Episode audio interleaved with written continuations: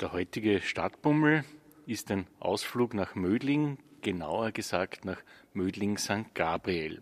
Die Gesellschaft des göttlichen Wortes, besser bekannt vielleicht als Steiler Missionare, hat hier ihren Hauptsitz.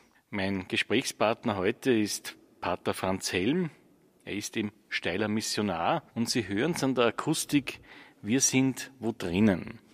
Und zwar genauer gesagt in der Heiliggeistkirche der Gesellschaft des göttlichen Wortes.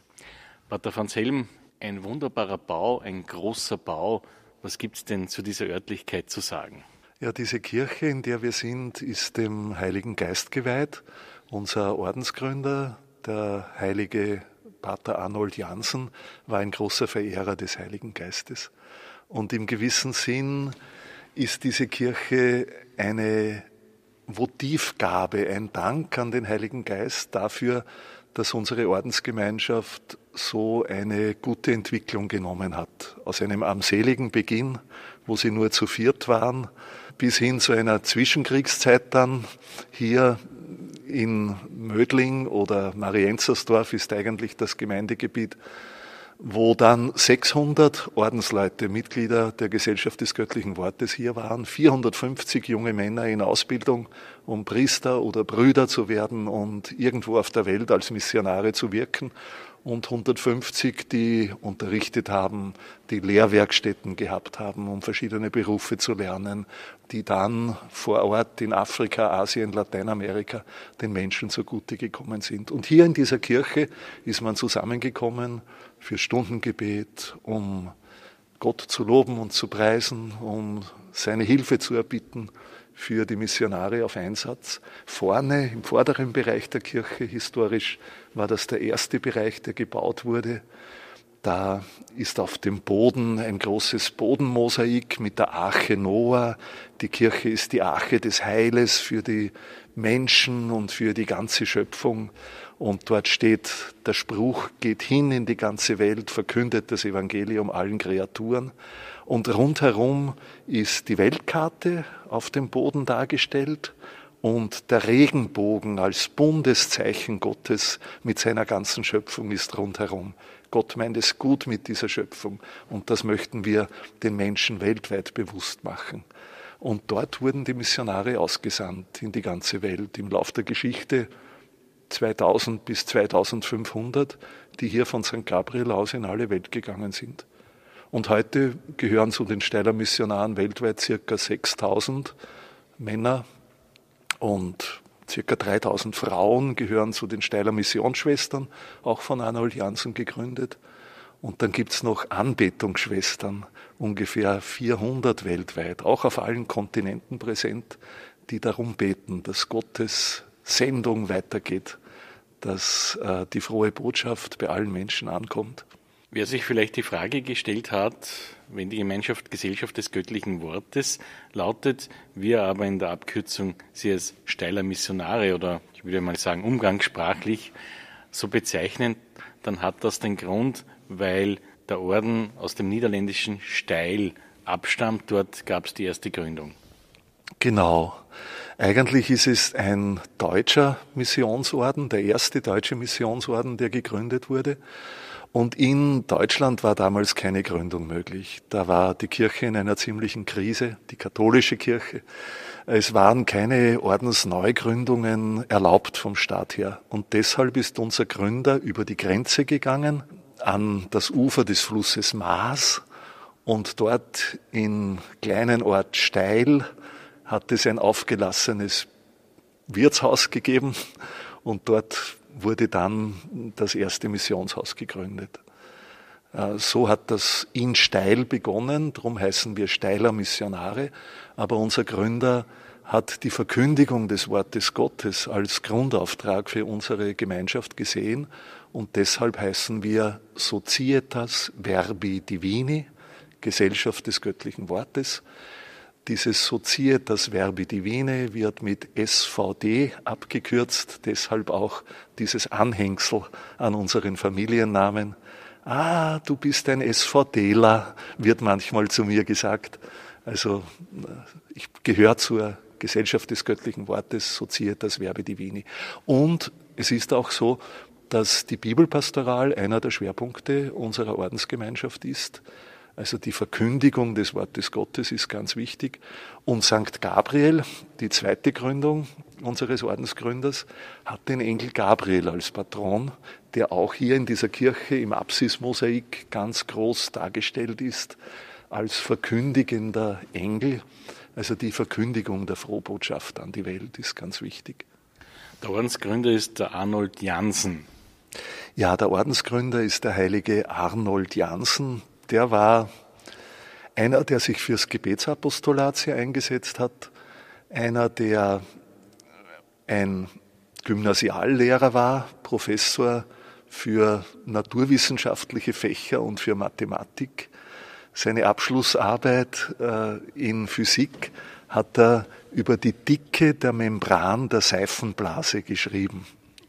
Und er ist zu einem Ordensgründer geworden weil ihm ein Anliegen war, dass die frohe Botschaft weltweit bekannt wird. Und er wollte am Anfang das nicht selber gründen. Er hat sich nicht äh, geeignet und fähig dafür äh, befunden. Und er hat dann 33 Bischöfe im deutschsprachigen Raum besucht und hat die gefragt, ob sie nicht jemand wissen, der das machen könnte, ob sie nicht die Initiative übernehmen könnten. Frankreich hat schon lang Missionsorden oder missionarische Gesellschaften. Deutschland hat noch nichts. Es ist doch an die Zeit, jetzt wo Deutschland auch Kolonien hat in Afrika, dass die Mission auch von Deutschland aus äh, gemacht wird. Aber da hat er keine Unterstützung gefunden. Und schließlich hat er es dann selbst in die Hand genommen und die Gründung gemacht. Der Erzbischof von Köln soll über ihn gesagt haben, also der will in einer Zeit, wo alles untergeht, will der jetzt was Neues anfangen. Entweder ist er verrückt oder er ist ein Heiliger. Und im Jahr 2003 wurde er dann wirklich heilig gesprochen, zusammen mit unserem ersten China-Missionar, dem Pater Josef Renade Metz, einem Ladiner, aus Südtirol und zusammen mit Daniel Comboni, äh, auch Gründer eines wichtigen Missionsordens, der vor allem in Afrika die Missionen gehabt hat. Pater Franz Helm, danke für diesen ersten Überblick. Wir kommen zur Musik. Was wollen wir uns denn anhören? Also ich denke, zu unserem Ordenscharisma passt Komm der Heidenheiland diese Bachkantate oder es kann auch äh, ein Orgelstück sein, das entsprechend diesem Choral, diesem Kirchengesang äh, komponiert wurde. Dieser Heiland der Heiden heißt es da, das bedeutet eigentlich der Völker, dass der kommt, äh, das ist die Sehnsucht der Menschen, das ist auch die Sehnsucht, die uns im Advent auf Weihnachten zu begleitet.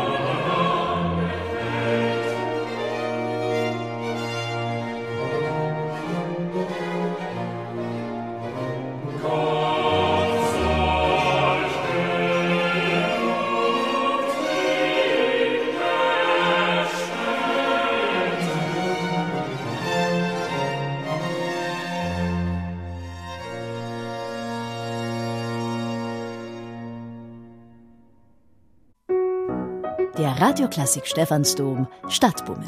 Stefan Hauser unterwegs in Wien und Österreich.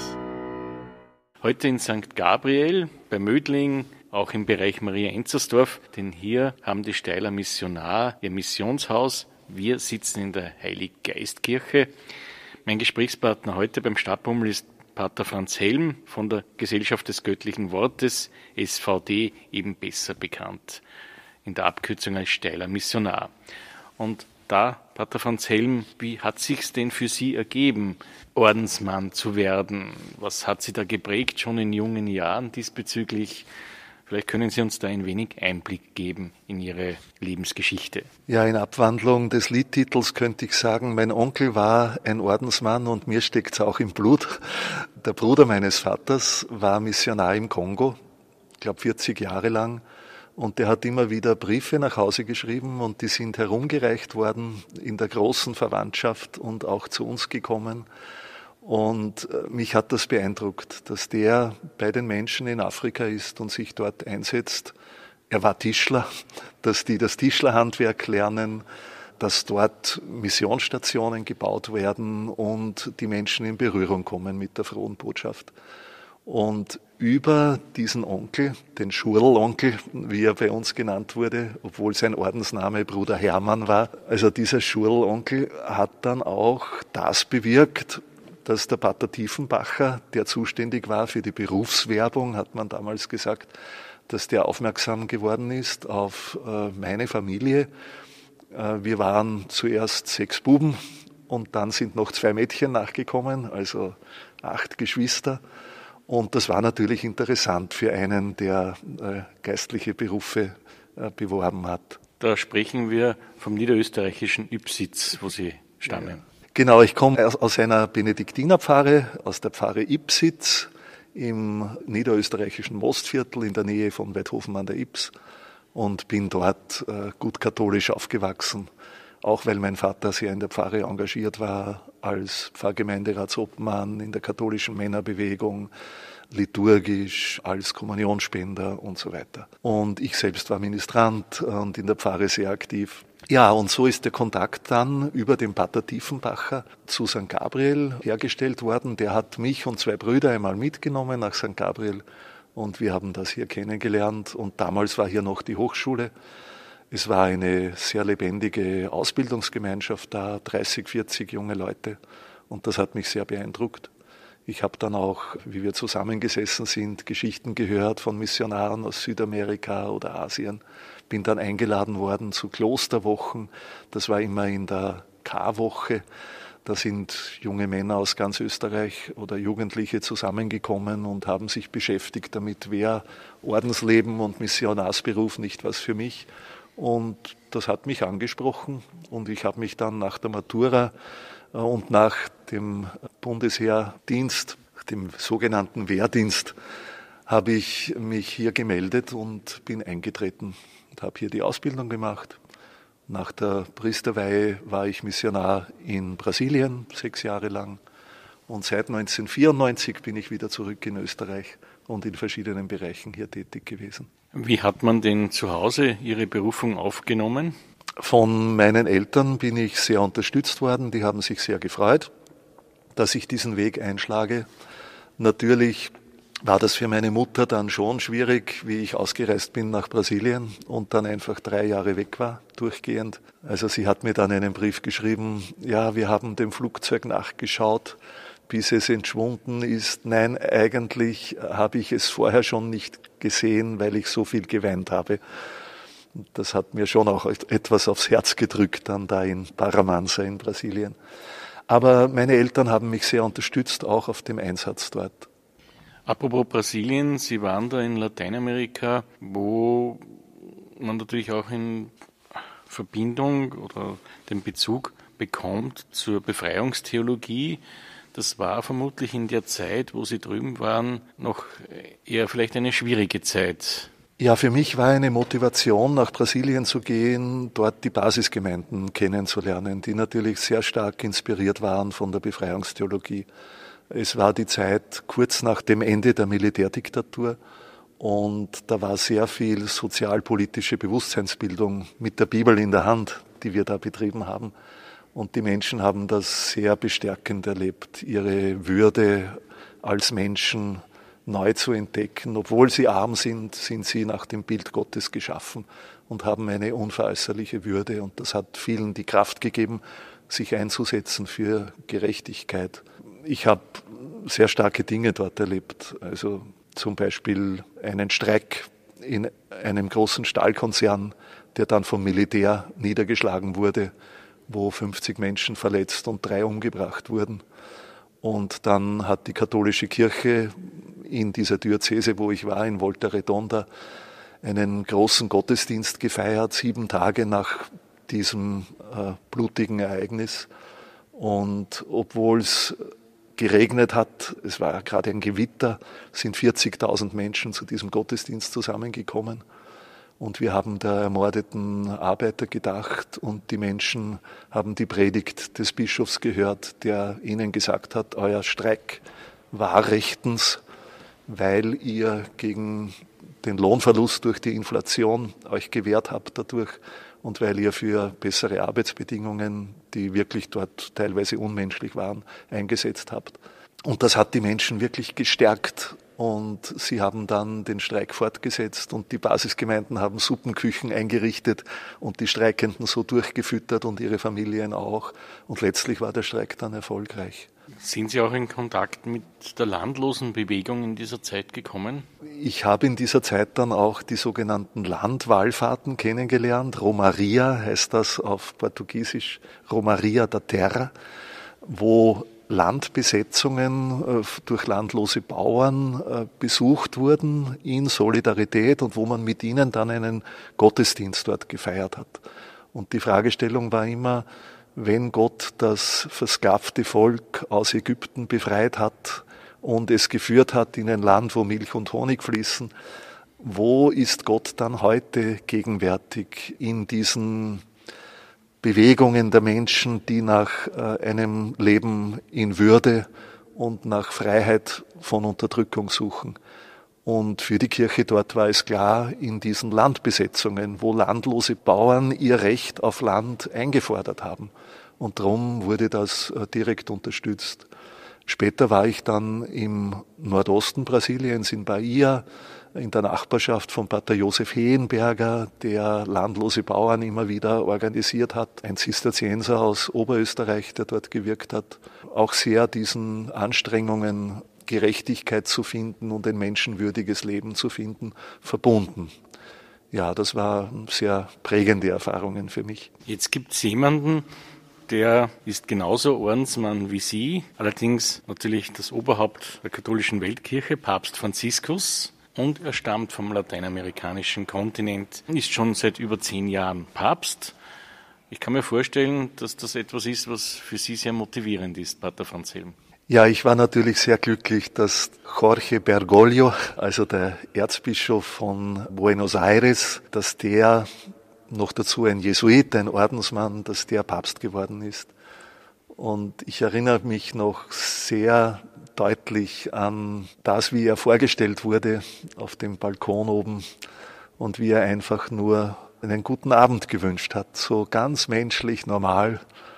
Und ich habe mir gedacht, ja, das ist ein Papst, der versteht die Menschen.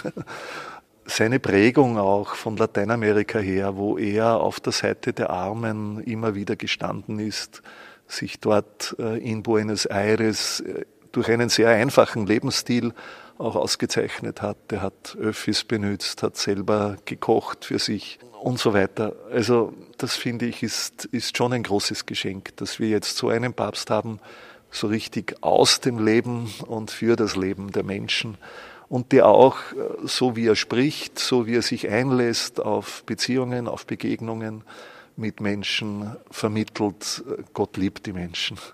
Er sieht vor allem die, die arm sind, die am Rand sind, die unterdrückt sind. Also die Zeichen, die er gesetzt hat in Lampedusa damals, seine erste Reise außerhalb von Rom hin zu dieser Insel, wo so viele Flüchtlinge ankommen, der toten Flüchtlinge im Mittelmeer hat er gedacht. Oder ich erinnere mich an seine Israelreise, wo er da bei der Mauer in der Nähe von Bethlehem gesagt hat, halt, ich will jetzt aussteigen aus dem Bus und hingegangen ist zu dieser Mauer, die da errichtet wurde zwischen Israel und Palästina. Und dann hat er den Kopf hingeneigt und dort gebetet, wie wenn er an der Klagemauer in Jerusalem stehen würde. Das sind ganz wichtige und starke Zeichen für mich, die er setzt. Weil wir von Brasilien geredet haben, fällt mir natürlich ein Samba ein. Ich weiß nicht, ob der in Radio Klassik Stephansdom gespielt wird, aber die Betsy Carvalho, eine brasilianische Samba-Sängerin, hat vom Gonzaguinha einen Samba wunderbar gesungen. Viver e não ter vergonha de ser feliz. Leben und sich nicht dafür schämen, glücklich zu sein. Der Traum der Armen, wirklich zu leben. Eu fico com a pureza da resposta das crianças. É a vida é bonita e é bonita.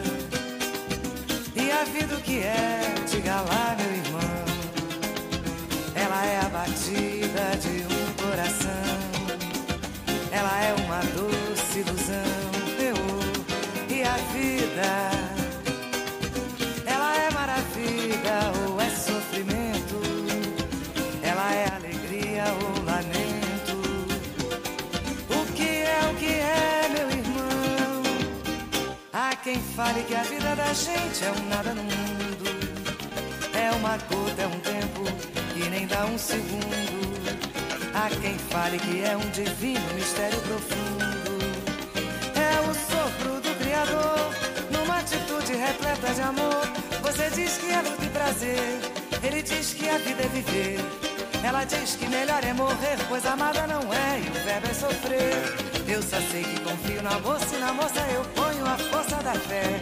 Somos nós que fazemos a vida como der ou puder ou quiser.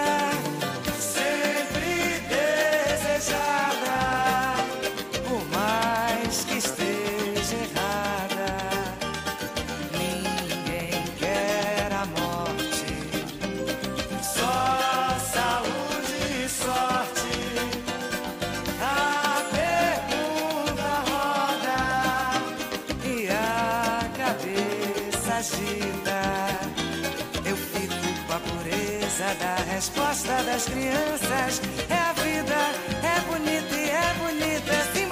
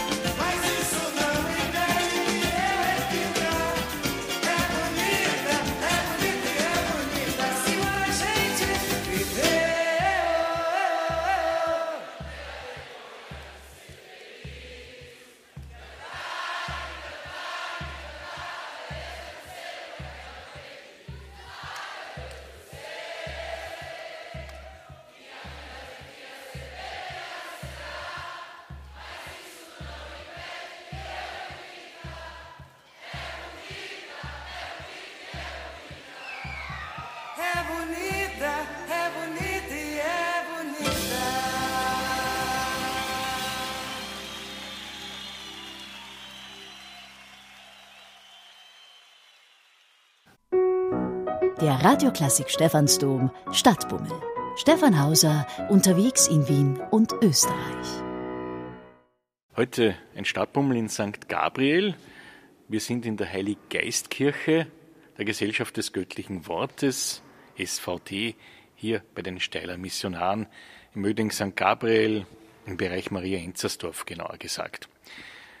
Unser heutiger Gesprächspartner ist Pater Franz Helm. Er ist steiler Missionar und wir haben schon einiges über seinen Lebensweg erfahren, seine Berufung.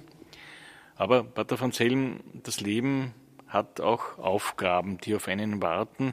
Sie haben vor einigen Jahren eine sehr große Aufgabe zu bewältigen gehabt, gesundheitlicher Natur. Ja, 2004 habe ich eine krebsähnliche Krankheit gehabt, ein endokrines Karzinoid im Dünndarm. Das war sehr kompliziert, das überhaupt zu finden. Schließlich bin ich dann operiert worden. Der Krebs hat sich dann im Körper ausgebreitet und hat auch die Leber befallen. Und dann wurde die Leber bestrahlt. Und bei der Bestrahlung ist die Leber kaputt gegangen. Sie hat aufgehört zu funktionieren. Und dann musste ich ins Krankenhaus. Man hat dieses Leberversagen festgestellt und gesagt, da hilft nur eine Transplantation. Ich brauche eine neue Leber. Und dann hieß es, das war im Sommer 2006, warten darauf, dass so ein Organ kommt. Im ersten Moment wollte ich es gar nicht akzeptieren und annehmen, weil mir bewusst war, da muss jemand sterben, damit ich dann durch dieses Organ des Menschen, der da stirbt, weiterleben kann. Und irgendwie war es für mich so, jetzt warte ich darauf, dass jemand stirbt und ich konnte gar nicht beten darum, dass dieses Organ kommt. Aber Gott sei Dank, sage ich heute, ist es dann doch 18. August 2006 soweit gewesen, dass ich transplantiert wurde. Mir ging es da schon sehr schlecht. Ich war total vergiftet, habe eine Art Leberkoma erfahren und bin in die Intensivstation gekommen. Und äh, im letzten Moment, muss man sagen, ist dann dieses Organ gekommen und ich bin transplantiert worden. Seither lebe ich damit. Nach fast einem Jahr äh, Rekonvaleszenz geht es mir seither wirklich sehr gut und ich kann Gott und der Kunst der Ärzte und der Unterstützung so vieler Menschen in dieser schweren Zeit nur dankbar sein dass es so ist. Was mir dabei bewusst geworden ist, ist, oft sind wir in Situationen in unserem Leben, wo wir das eigentlich gar nicht beeinflussen können, wie es ausgeht, wie die Geschichte weitergeht mit uns selbst und mit dieser Welt. Und trotzdem ist es wichtig, die Hoffnung nicht zu verlieren. Und manchmal klammert man sich in der Hoffnung an Dinge, die ganz komisch sind, zum Beispiel habe ich, wie ich da gewartet habe auf die Leber, immer wieder so ein Geräusch gehört. So, so, so, so in die Art. Und ich dachte, das ist der Hubschrauber. Der bringt jetzt meine Leber. War natürlich nicht so. Später war ich bei einer Kontrolluntersuchung im AKH und habe das Geräusch wieder gehört. Dann bin ich hingegangen und habe nachgeschaut, was das ist. Es war eine Bodenreinigungsmaschine, die da auf und ab gefahren ist. Aber ich denke mir heute, halt, es war für mich irgend so ein, ein Geräusch, ein Lärm, ein Zeichen, das hat die Hoffnung lebendig gehalten. Ja. Ich denke mir, es braucht auch Strukturen, damit was passieren kann. Damals war das sehr gut organisiert und ich glaube, bis heute ist es sehr gut organisiert mit Eurotransplant dass es eine Liste gibt, wer braucht am dringendsten ein Organ, dass man länderübergreifend zusammenarbeitet, damit jemand, der ganz dringend ein Organ braucht, das auch bekommt. Und das war in meinem Fall so. Und das würde ich mir halt auch in den Herausforderungen unserer Zeit wünschen, wenn es um Kriege geht und die Notwendigkeit, den Frieden zu bauen, dass da wirklich eine UNO nicht nur eine Organisation ist, die halt sich zu Wort meldet, aber das hat letztlich dann nicht wirklich Auswirkungen. Oder es gibt einen UNO-Sicherheitsrat, wo so leicht blockiert werden kann, dass es Schritte Richtung Frieden gibt, aus irgendwelchen Interessen heraus. Also da würde ich mir so sehr wünschen, dass da strukturelle Veränderungen geschehen, die wirklich dann effektiv den Frieden befördern. Oder im Bereich äh, des Klimaschutzes, der mir ein großes Anliegen ist, dass da wirklich weltweit zusammengearbeitet wird, damit der Ausstoß der Treibhausgase beschränkt wird und damit die Erderwärmung gestoppt wird. Das ist so wichtig für die Armen auf dieser Welt, die jetzt schon am meisten darunter leiden, obwohl sie das nicht verursachen, und für die nächsten Generationen, die auch noch auf unserem schönen Planeten, den uns Gott geschenkt hat, mit diesem wunderbaren Ökosystem, das das Leben ermöglicht, dass die auch noch eine gute Zukunft haben. Die Kriege, die uns derzeit beschäftigen, Ukraine, heiliges Land, aber wie Sie angesprochen haben, Pater Helm, das globale Problem der Klimaerwärmung, was kann denn der Kraft für Hoffnung geben? Ist das eben auch durchaus das Gebet? Jesus rät einmal seinen Jüngern und uns auch, dass wir für unsere Feinde beten sollen. Und das ist wahrscheinlich was ganz Schwieriges, dass wir uns da überwinden und auch für unsere Feinde bei Gott Fürbitte einlegen. Und ich denke mir manchmal, vielleicht ist das Entscheidende dabei, dass wir selber uns in diesem Gebet für die Feinde verändern und rauskommen aus diesem Aufrechnen, aus diesen Rachegedanken, die uns ja immer wieder überfallen, den Feinden gegenüber, und zu einer Haltung der Liebe auch ihnen gegenüber hinfinden, dass wir ihnen Gutes wünschen, dass wir ein Heil werden, auch für sie von Gott her erbitten. Und so denke ich, dass in dieser schwierigen Weltsituation das Gebet sicher die Funktion hat, Gott zu bestürmen, dass er uns beisteht, dass er uns hilft. Aber vor allem auch kann so ein Gebet uns selbst verändern, dass wir in eine andere Haltung hineinkommen. Wenn ich für die Schöpfung Gottes bete, dann bewirkt das hoffentlich auch, dass ich meine Handlungen mein Verhalten der Schöpfung Gottes gegenüber überdenke, dass ich darüber auch meditiere, wie ich mich anderen Lebewesen gegenüber verhalte und da Veränderungen dann einführe in meinem Lebensstil und Veränderungen vor allem auch von der Politik her, von den Gesetzgebern her einfordere, damit äh, die Schöpfung Gottes, die er so gut und wunderbar erschaffen hat, damit die bewahrt wird. Ich möchte noch eine andere Krise ansprechen, Pater Helm, denn die betrifft die Kirche als solche selbst. Die Zahl der Gläubigen wird konstant kleiner. Was macht das mit der Kirche und haben Sie einen Gedanken einer Gegenstrategie oder ist das eine Zeiterscheinung, mit der wir zu leben haben und die wir auch schwerfalls akzeptieren müssen? Ich möchte da schon eine gewisse Parallele auch sehen zur Thematik des Klimawandels. Wir haben ein Weltwirtschaftssystem, das kapitalistisch ist und einen Raubbau betreibt an den Ressourcen und die Welt umbringt. Und dieses Wirtschaftssystem muss geändert werden, damit es Zukunft gibt. Da gibt es ein Zitat von Papst Franziskus, das Wellen geschlagen hat, diese Wirtschaft tötet. Papst Franziskus hat hier den Blick auf die Schöpfung Gottes gerichtet. Wir haben ein Artensterben durch Menschen und unser Wirtschaftssystem verursacht, wie es durch Menschen verursacht noch nie da war und, und wie es in der Weltgeschichte ganz selten geschehen ist so tötet diese Wirtschaft. Und nicht nur diese Lebewesen, die Arten, die der Reihe nach aussterben, sondern auch die Armen. Die Armen, die dann, wenn es keine soziale Marktwirtschaft gibt, wie das Gott sei Dank bei uns entwickelt wurde, die den Menschen nicht das Lebensnotwendige gibt, obwohl sie sich abrackern, obwohl sie vielleicht zwölf Stunden am Tag arbeiten, verdienen sie nicht das, was sie brauchen, um ihre Familien zu ernähren, weil die Gewinnmaximierung das Höchste ist. Und dann geht man über Leichen. Und das hat Papst Franziskus angesprochen. Ich glaube, es ist in hochentwickelten Ländern mit einem guten Sozialsystem wie bei uns und mit einer Gesetzgebung, die versucht, auch Arbeitern wirklich zu ihren Rechten zu verhelfen, ist das schwer verständlich. Aber von Argentinien aus gesehen, von manchen afrikanischen und asiatischen Ländern aus gesehen, und die muss ein Papst vor allem im Blick haben, von der Option für die Armen her, ist das mehr als verständlich. Da wollten Sie nun einen Konnex spannen zur Krise des Glaubens oder der Rückgang der gläubigen Menschen, Pater Helm.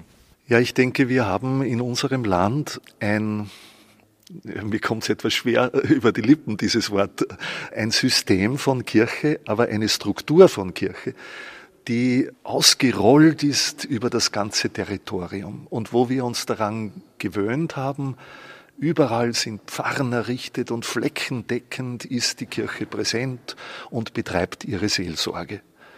Und das hat auch mit unserer Geschichte zu tun, dass das eine katholische Habsburger Monarchie war, dass zu einer Zeit von Joseph II. zwar die Klosterauflösungen waren, aber zugleich Pfarren gegründet wurden und niemand sollte länger als eine Stunde zur Kirche hingehen. Und so ist flächendeckend Seelsorge garantiert und die Versorgung mit den Sakramenten garantiert und so weiter.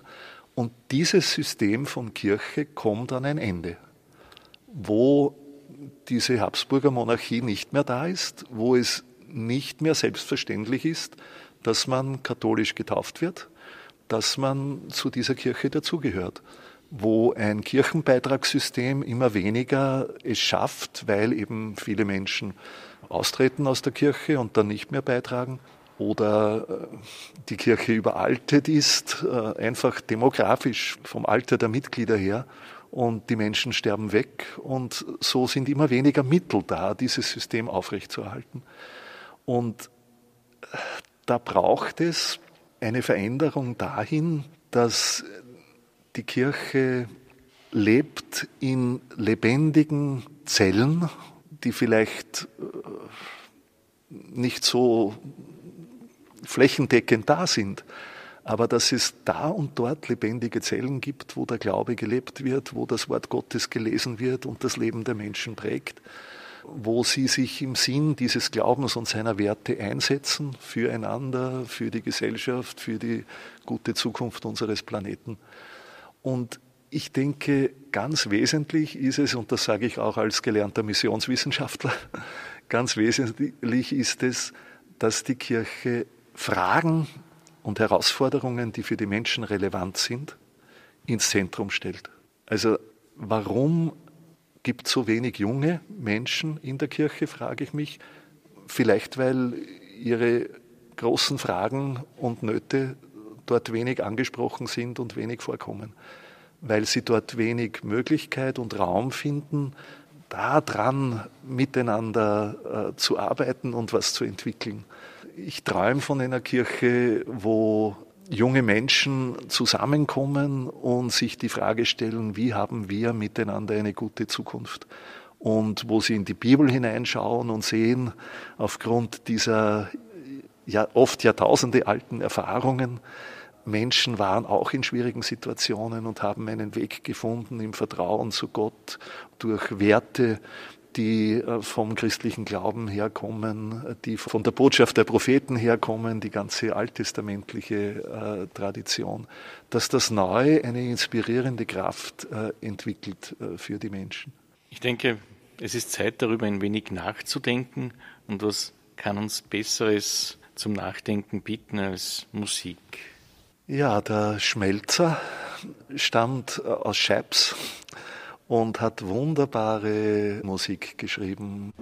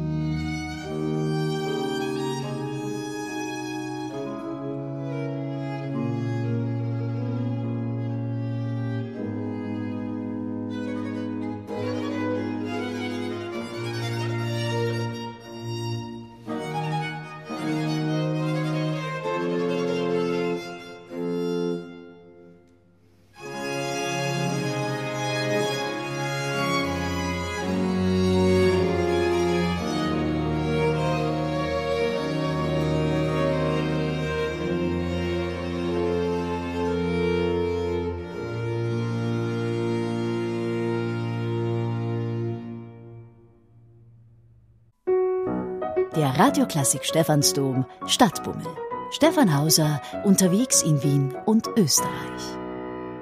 Heute in St. Gabriel bei Mödling in der Heiliggeistkirche. Mein Gesprächspartner ist Pater Franz Helm von der Gesellschaft des göttlichen Wortes, besser bekannt als Steiler Missionare. Wir haben schon viel erfahren, aber wir wollen auch natürlich ein wenig einen Hintergrund geben zu dem Schauplatz hier. Pater Franz Helm, eine wunderbar große Kirche. Ja, diese Kirche hat natürlich verschiedene Phasen der Umgestaltung gehabt. Wir sind jetzt in dem Teil, der der erste Teil ist, der gebaut wurde. Es war so ein gleichschenkeliges Kreuz. Im Jahr 1900 wurde der Altar dieser Kirche zu Pfingsten am Hochfest des Heiligen Geistes eingeweiht von Bischof Johann Baptist Anzer, ein Bayer, der unser erster Bischof in China war. Der ist 1878 ausgereist nach China und im Jahr 1900 war er als Bischof hier und hat diese Kirche geweiht. Und Richtung Straße hin, Richtung Westen hin, wurde dann die Kirche erweitert 1912 äh, bis 1913, gerade noch vor dem Ersten Weltkrieg. Die Ausgestaltung der Kirche war dann noch einmal besonders nach dem Zweiten Weltkrieg. Da gab es Bombenschäden, nicht weil Bomben hier eingeschlagen hätten, sondern Fenster sind zu Bruch gegangen im Querschiff und im Längsschiff. Und dann wurde hier ein Programm theologisches Programm umgesetzt. Oben haben wir Rosetten. Auf der einen Seite die sieben Gaben des Heiligen Geistes, auf der anderen Seite die sieben Sakramente, Altes Testament und Neues Testament in Entsprechung. In der Mitte von diesen Medaillons der sieben Sakramente ist der Judenstern, eigenartigerweise, ein Hinweis auf Jesus, der ein Jude war, der Sohn Davids, ja, dann gibt es die Glasfenster, in denen Missionarsgestalten dargestellt sind, und zwar zugeordnet zu den einzelnen Kontinenten. Zum Beispiel Petrus Claver, der sich für die Sklavenbefreiung in Südamerika eingesetzt hat, als ein Missionar, der mit Afrika verbunden ist. Ramon Lull daneben, ein seliger Franziskaner-Tertiar, der in Mallorca ein Missionsseminar im 13. Jahrhundert gegründet hat, oder war es im 14. Jahrhundert der konnte besser Arabisch als Lateinisch, weil er den Dialog mit den Muslimen geprägt hat, schon in dieser Zeit.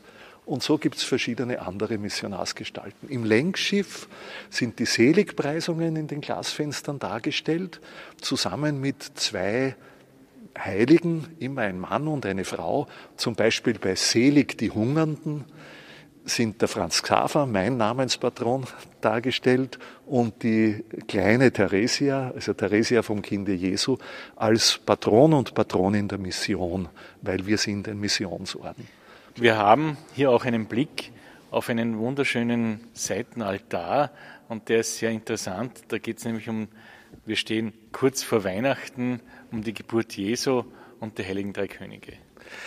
Ja, es gibt hier einen Altar, der ist den heiligen drei Königen geweiht. Heilige drei Könige bittet für uns, steht dort. Warum ist das in dieser Kirche?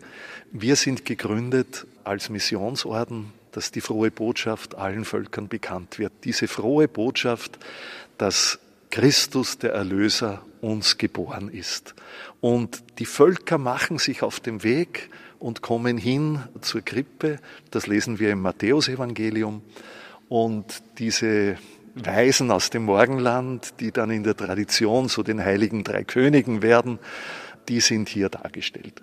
Der ganze Gebäudekomplex, muss man sagen, hier in St. Gabriel ist sehr groß und er ist natürlich auch sehr wirkmächtig mit dem Backsteinbau. Und man muss eines sagen, St. Gabriel, wir haben schon erfahren, Missionstätigkeit hat seit Jahrzehnten auch ein Herz für Menschen, die auf der Flucht sind.